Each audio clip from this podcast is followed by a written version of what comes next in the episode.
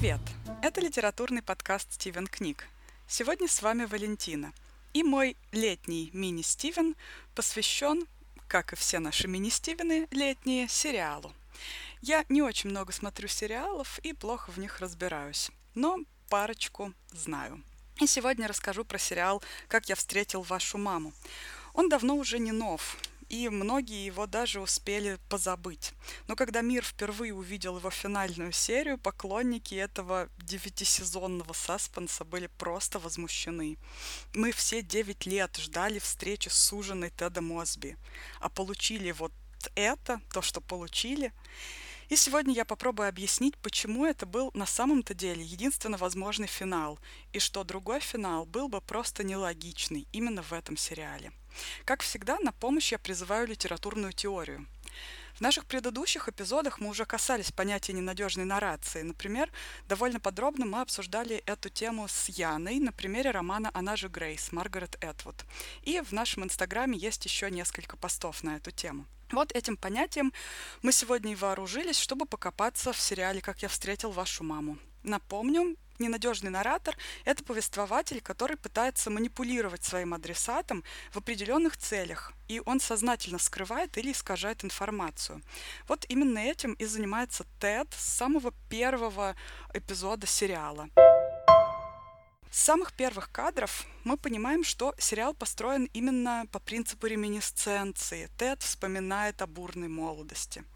Это мужчина средних лет, главный герой сериала, который весьма, скажем так, помпезно и в волнении усаживается напротив своих детей-подростков и задает им вопрос. «Дети, а я когда-нибудь вам рассказывал, как я встретил вашу маму?» Дети чувствуют подвох и немного возмущаются. «Мы что, наказаны?» – спрашивают они. Действительно, ситуация вся выглядит немного натянутой и неестественной. Тед сидит за столом в своем рабочем кабинете. Дети напротив на диване. То есть это никак не похоже на семейный вечер воспоминаний, где какие-то байки и истории из семьи пришлись бы к слову. На самом деле не только дети, но и сам Тед чувствует некий дискомфорт. Он хочет рассказать сыну и дочери о том, как встретил их маму. Но для чего он это делает?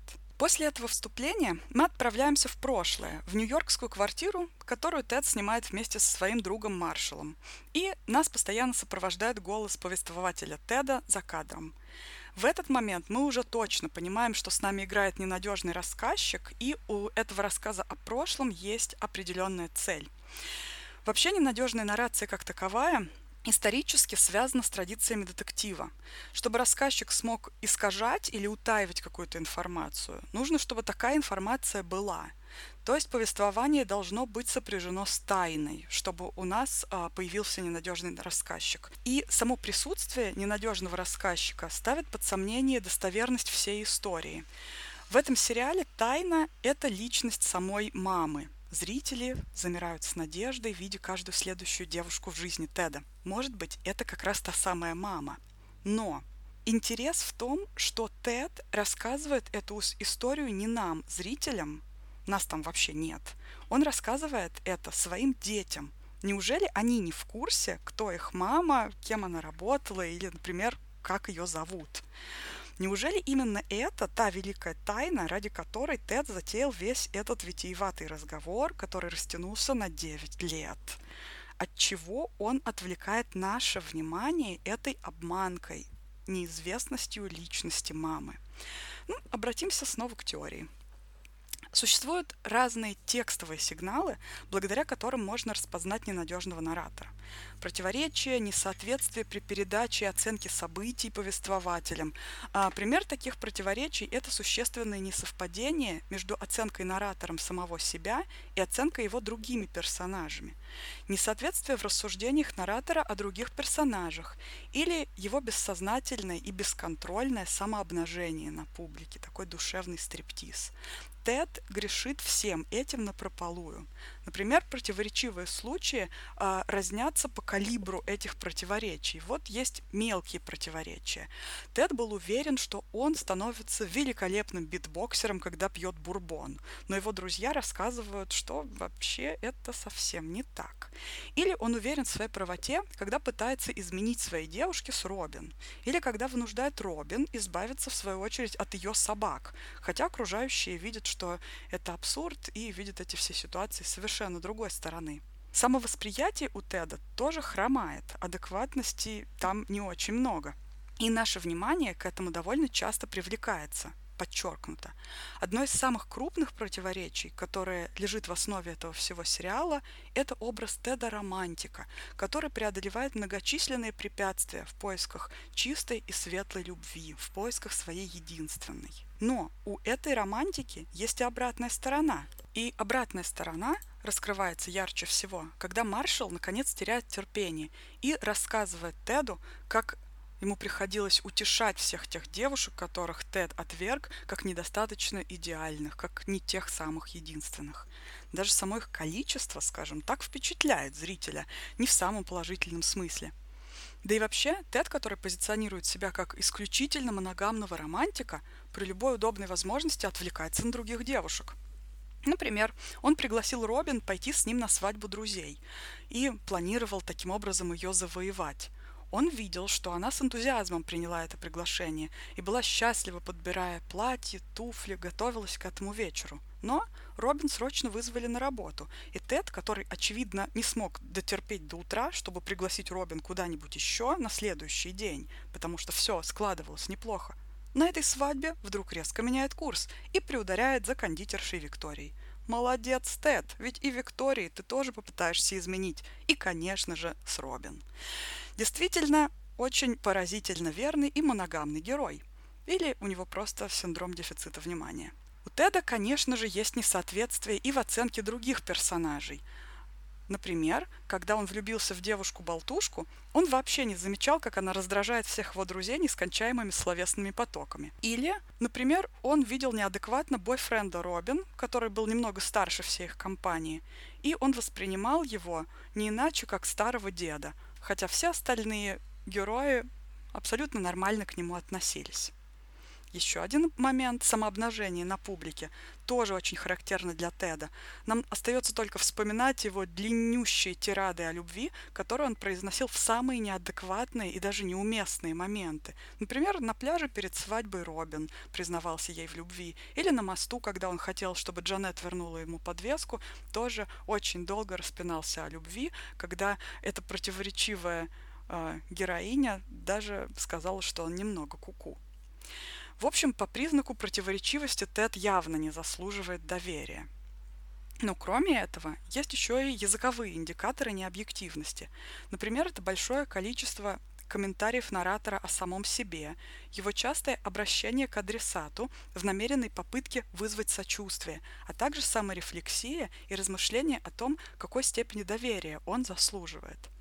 В каждой серии, если подумать, мы можем вспомнить много примеров таких маркеров. И Тед явно не объективен, он часто вербализует это открыто и даже подчеркнуто, чтобы внимательный зритель, даже если он чуть-чуть отвлекся, снова вспомнил о том, что у Теда есть двойное дно, и его история э, ведет к чему-то неожиданному, что он что-то задумал. Особенно бросаются в глаза частые обращения к детям и попытки вызвать сочувствие и сострадание, дать понять, как много он пережил на пути к чистой и светлой любви.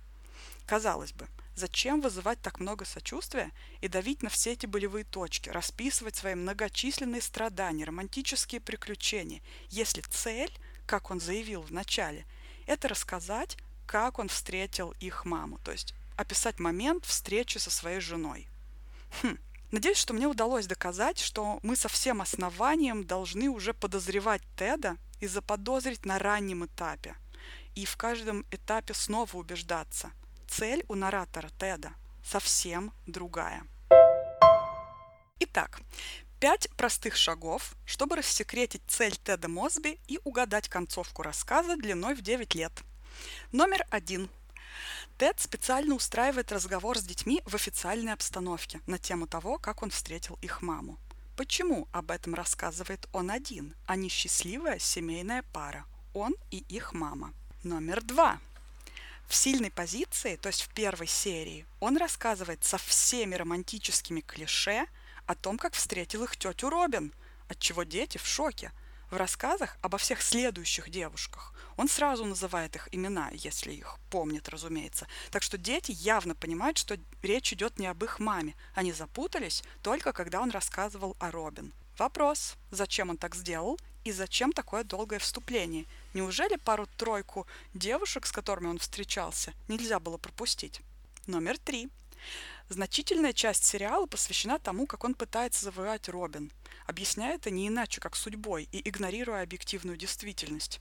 Большинство знаменитых тират Теда о любви, о судьбе, о предназначении, которые разошлись на цитаты, посвящены именно Робин. Номер четыре. Когда дело все же доходит до встречи с Трейси, той самой мамой, которую мы так долго ждали, ее фигура идеализируется так, как не идеализировался ни один персонаж в этом сериале вообще.